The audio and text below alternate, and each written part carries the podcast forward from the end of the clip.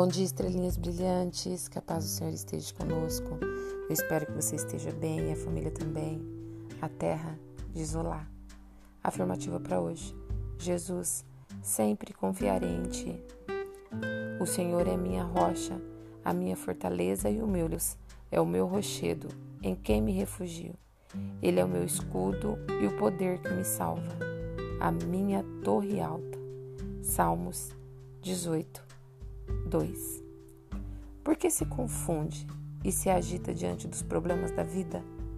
Deixe que eu cuido de todas as suas coisas e tudo será melhor.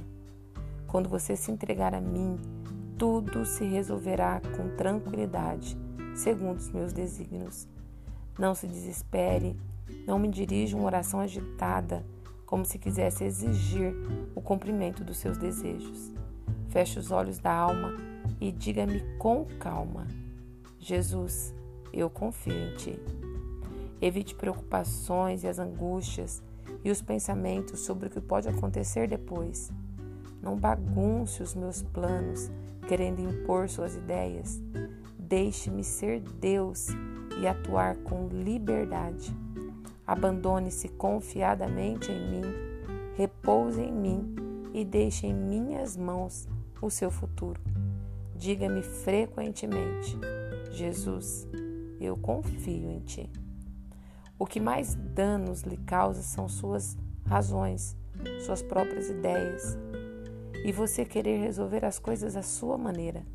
Quando me disser, Jesus, eu confio em ti, não seja como o paciente que pede ao médico que o cure, porque lhe sugere o modo de fazer Deixe-se levar em meus braços divinos.